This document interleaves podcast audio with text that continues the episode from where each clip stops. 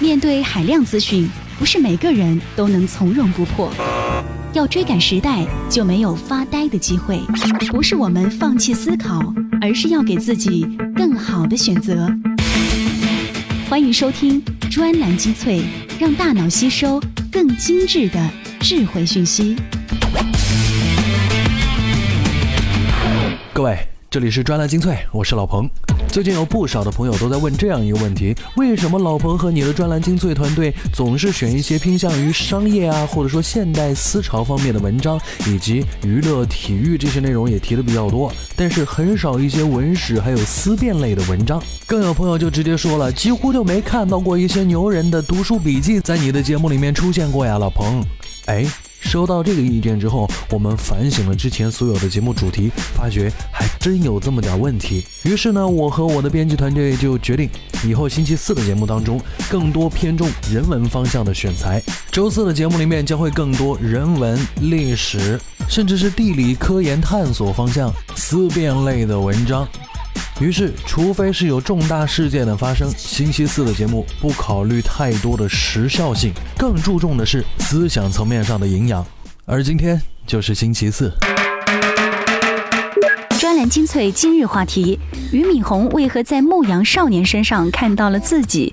文化人的另一条上位之路怎么走？一个人的武林因奇观而牺牲。数数那些曾被打脸的 IT 大佬。专栏精粹为独立思考的经营者服务。专栏文章：文化人的另一条上位之路。作者：专栏作家老猫。当文化人看似没什么成本，其实却要承担很多风险。哪句话说的不合适了？轻则必稿子删帖，活白干了；重则封禁下雨掉脑袋，那是连命都不要了。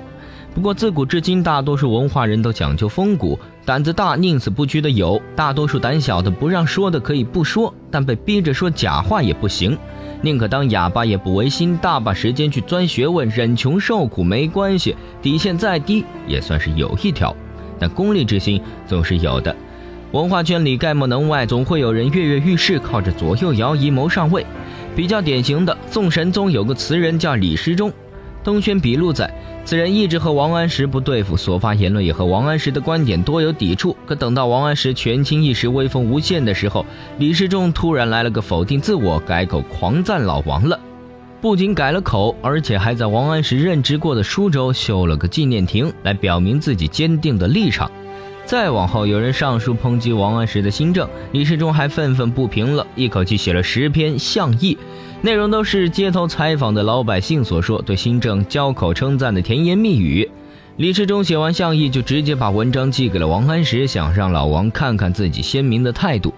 好在王安石脑子还清楚，压根儿就不搭理这位主动背书的主儿。除了立场反复，文化人要和时宜，还会有另外一招粉饰。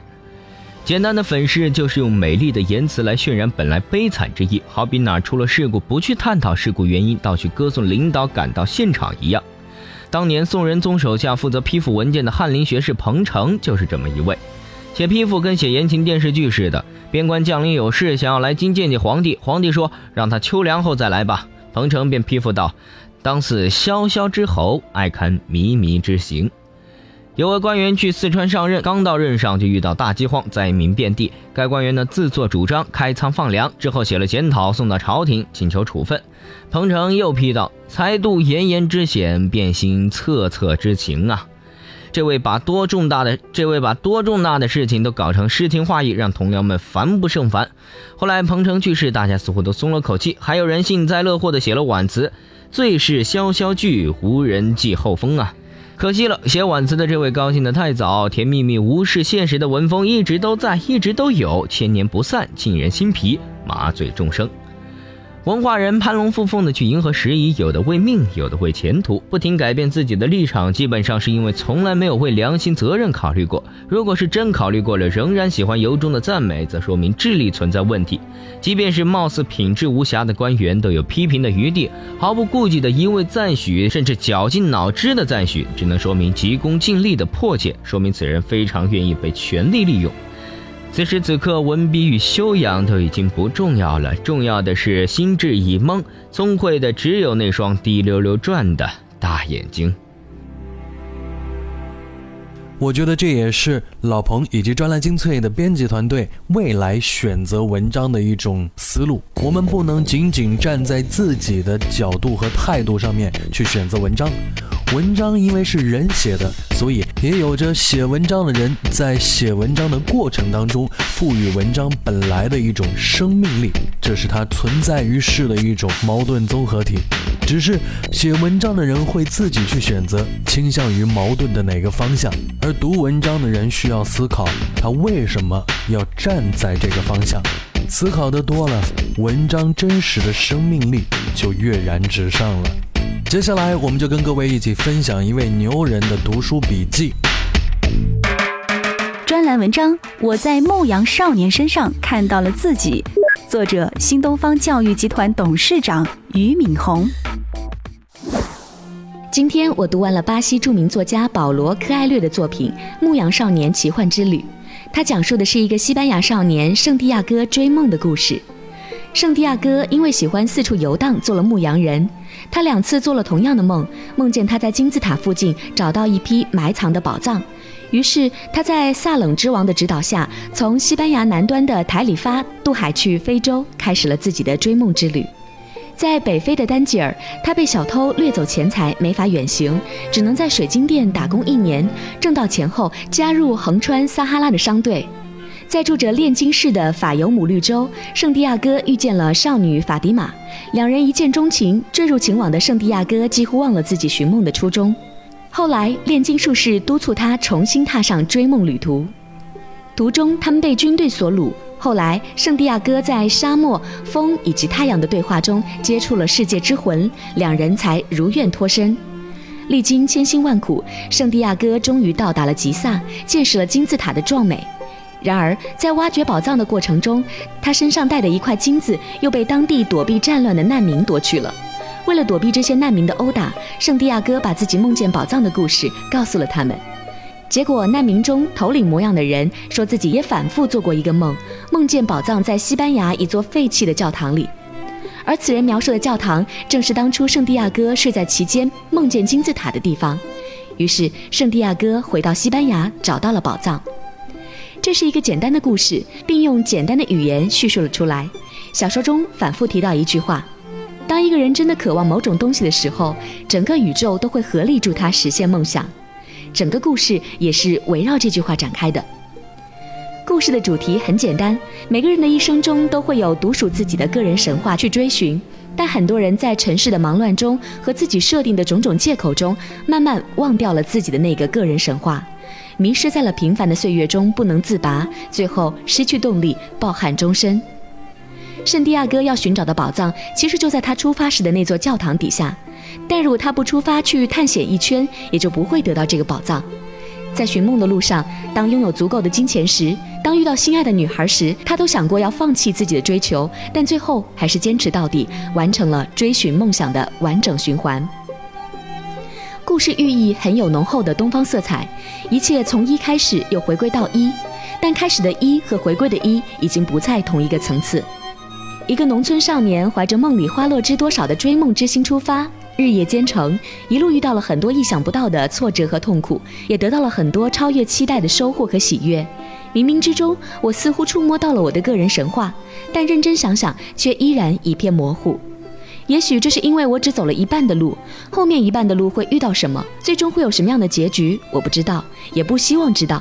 我只是听从心的指引向前，追寻生命的宝藏。也许走向远方再无归途，也许回到原点云淡风轻。我唯一知道的是，路会一直在脚下延伸，只要生命在，路就没有尽头。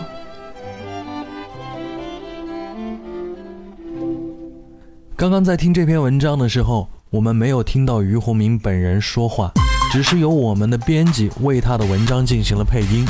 于是呢，老彭就有这样的一种感觉，在那一刻，我头脑里面脑补出来的形象并不是俞洪敏，而是中国合伙人当中的黄晓明形象。而我相信。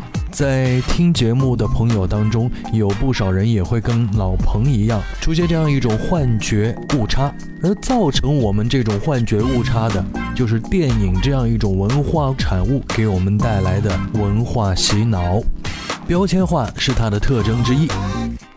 好了，各位拿起手机，打开我们专栏精粹的微信公众号，在里面，今天各位回复“时间”这两个字，给各位看一篇文章，我们一起了解一下，我们随身携带的各种电子产品以及个人信息终端是如何把我们的生活时间切得粉碎。在时间碎片化的生活当中，我们应该保重一些什么？怎样才能把专栏精粹牢牢掌控在你手中？首先，打开微信，点击右上角的加号，选择添加朋友，再选择公众号，然后在搜索框搜索“专栏精粹”，这样您就能找到我们“专栏精粹”专有的微信公众号。关注之后，根据提示或回复任意文字，您就能牢牢抓住“专栏精粹”的尾巴。专业、专注、精选、精华。挖掘不同领域的独到见解，萃取高度浓缩的新鲜智慧。欢迎收听专栏精粹。欢迎回来，专栏精粹，我是老彭。之前我们听了于洪敏的一篇文章，我在放羊少年身上看到了自己。而我说到，在听这篇文章的时候，可能有很多朋友会产生这样的一种错觉，那就是。我们感觉并不是于洪敏在写这篇文章，我们头脑里面脑补出来的形象是中国合伙人当中的黄晓明。为什么会出现这种现象呢？就是因为电影文化在讲故事的过程当中，把脱胎于于洪敏本人真实经历的这样一个人物形象标签化，然后深深的烙印在我们的头脑当中。有的时候标签化是有好处的，它便于我们轻松的理解这个世界和一些现象，但有的时候标签化。却也会带来不良后果，比如一些电影导演在拍电影的过程当中，就回避不了演员身上的标签化。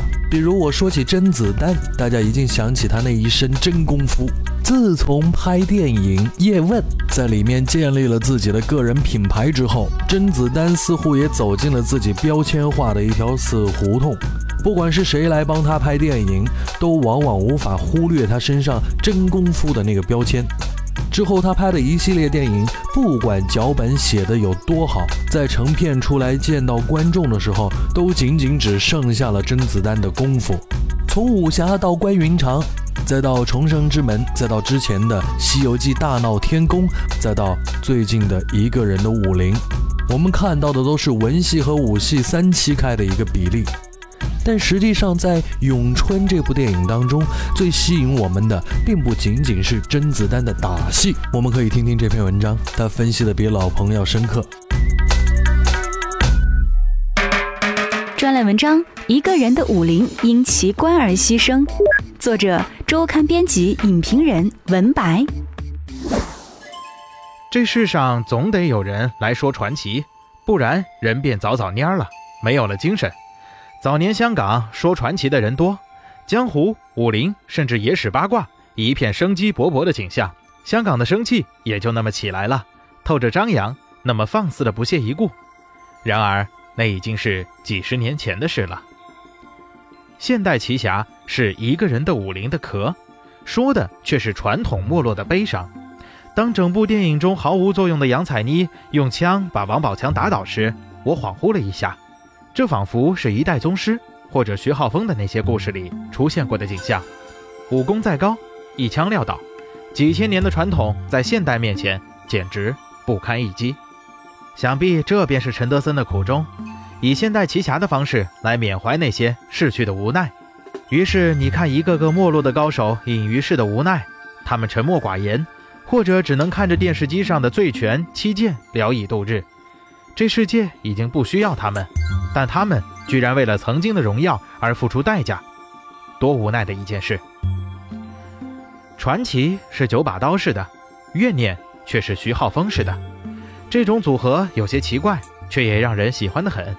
就像以前的港片，那么荒诞夸张的背后藏着一副悲悯的面孔，是自信的表现。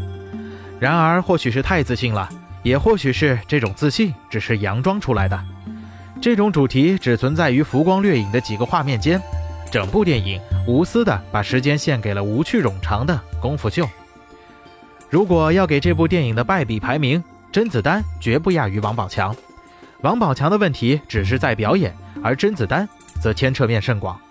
我不太相信编剧写出这个剧本时会是如此文三武七的结构，该表达的、该探究的全部只是一笔带过，但意图又极其明显。这样的反差让人心生疑惑：是否可以为了一块真功夫的招牌而牺牲一部电影？答案显而易见，是的，他们选择了牺牲电影，尽管这样是错的。然而，在连印尼功夫片都如此瞩目的今天，这些港式动作更让人觉出垂死挣扎的气象来。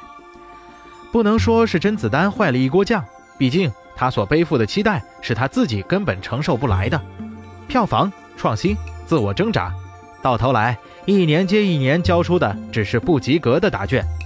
但可以说，如果这部电影没有甄子丹，没有观众施加的票房压力，至少在故事性上会上两个台阶。这部如今只能打两颗星的电影，也许会到四颗也说不定。但如果只能是如果，我们现在只能说一声可惜。说起来，近年港片的可惜处甚多，往往一个不错的创意，最终因为盲目的市场需求，折腾出一个尴尬的东西。比如这部《一个人的武林》，甚至之前的《窃听风云三》，说到底是这些说故事的人不再单纯了。本来只是简单的说着我的传奇，却又过分在乎观众的视听喜好，把分裂这两个字写到了脑袋上面。但观众在乎的，并不是你的投其所好。刚刚我们听的这篇文章的名字叫做《一个人的武林因奇观而牺牲》，里面用“奇观”这个词替代了老彭之前所说的。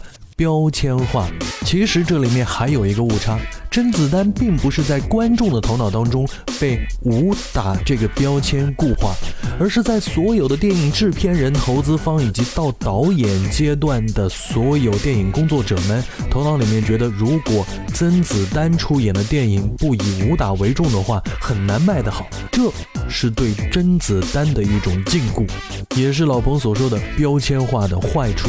如果你还年轻，不要轻易给自己打上任何的标签，因为那会让让你的青春当中的可能性减少。也少了很多奇遇的色彩。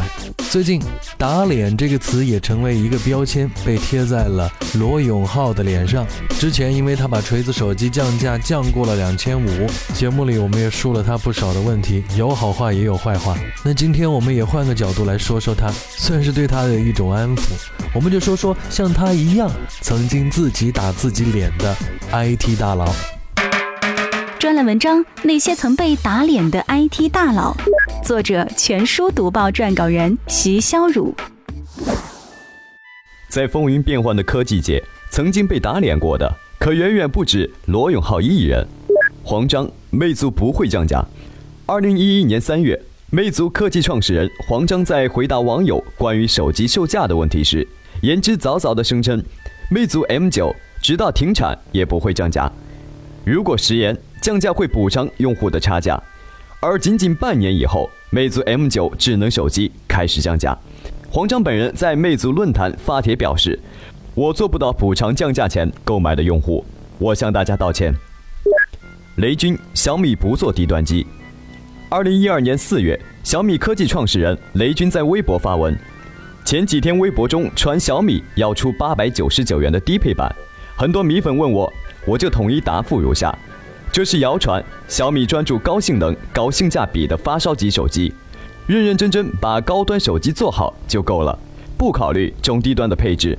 一年后的二零一三年七月，小米发布红米手机，而它的售价甚至比谣传中的八百九十九元还要低一百元，仅售七百九十九元。乔布斯，苹果不做平板。在数码论坛上，乔布斯对科技作者沃尔特·莫斯伯克说。我们现在没有计划生产平板电脑，看起来人们还是需要键盘。我们认为无键盘的平板电脑会失败。七年后的二零一零年，乔布斯亲自发布具有革命性意义的平板电脑——第一代 iPad。马云，饿死也不做游戏。阿里巴巴创始人马云曾在二零零八年的电子商务专题汇报上表示，儿子曾经玩网络游戏上瘾，泡在网吧舍不得回家。所以饿死也不做游戏，但是到二零一四年新年，阿里巴巴集团副总裁刘春宁正式宣布阿里巴巴进军手游领域，并介绍了阿里巴巴的手游策略，称阿里巴巴将推出手游平台。于永福，UC 只会收购别人，不可能被收购。二零一三年五月，在全球移动互联网大会上，UC 优势董事长于永福在演讲中谈到，UC 绝不会被收购，未来不会听到 UC 被谁收购，而是 UC 收购了谁。七个月后的二零一三年十二月，阿里巴巴增持 UC 股票至百分之六十六，控制 UC 股权。次年六月，阿里完成全面收购，正式合并 UC。周鸿祎，奇虎不做杀毒软件。二零零七年八月，周鸿祎在奇虎公司的一个产品发布会上宣称，奇虎不会做杀毒软件，安全卫士只是杀毒软件的补充。而到了二零零八年七月，奇虎推出免费杀毒软件三六零杀毒，仅用了两年时间，到二零一零年底，三六零杀毒已经占到百分之六十六点三六的市场份额。诸如卡巴斯基与诺顿等国外收费专业杀毒软件被边缘化。市场份额降到个位数，国内杀毒软件厂商也纷纷效法，将自己的杀毒软件业务免费化。刘强东五年内不会卖书。二零一零年二月，京东创始人刘强东宣布，我们五年内不会涉足在线图书市场。同年十一月，京东商城图书频道上线，开始使用价格战手段压制竞争对手当当网。刘强东本人也开始频频向当当创始人李国庆叫板。到二零一四年京东六一八店庆期间，京东图书六月一号到六月十九号累计销量超过一千万册，六月八号的单日销售图书高达二百三十万册，刷新历史记录，成为中国最大的线上图书销售渠道。阿里巴巴永远不做物流。二零零九年五月，在阿里巴巴集团举办的首届网商交易会上，CEO 魏哲称，阿里巴巴永远不会涉足物流。一年后的二零一零年七月，阿里显然是反悔了。马云发声道：“阿里巴巴以前确实说过不会做物流，但是不去做解决不了问题。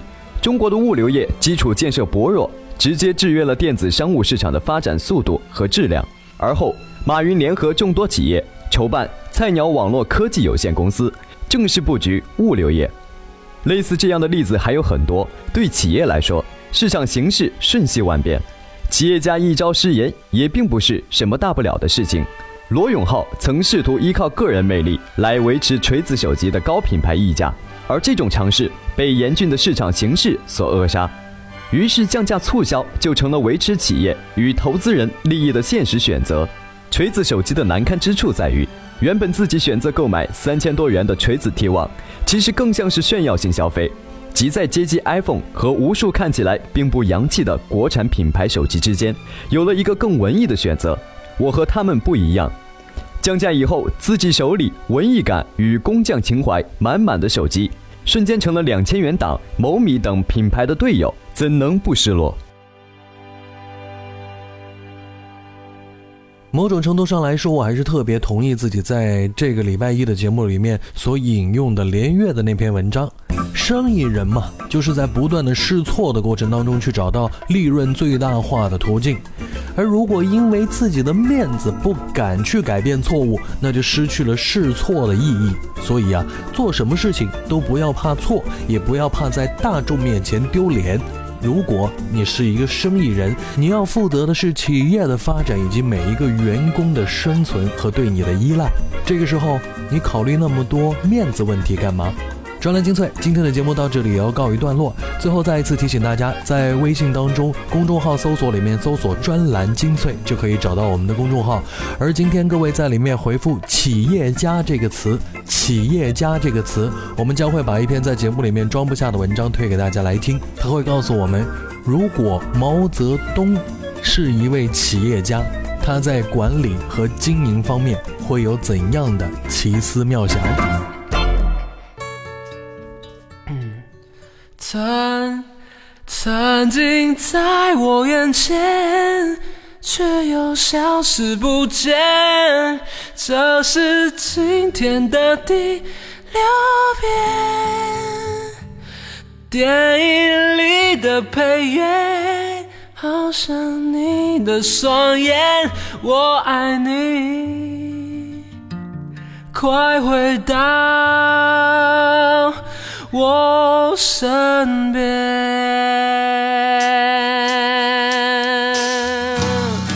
哒哒哒啦，哒哒哒啦。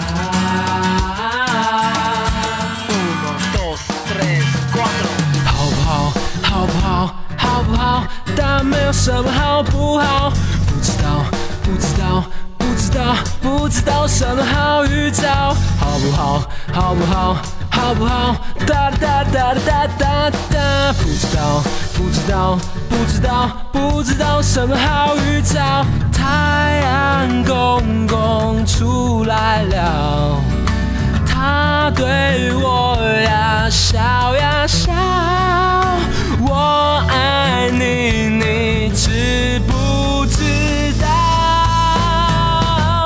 曾经在我眼前，却又消失不见，这是今天的第六遍。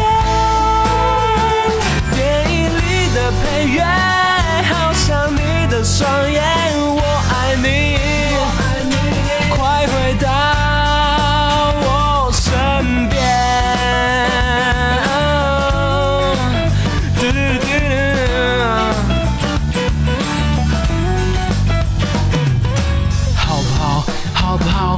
不好？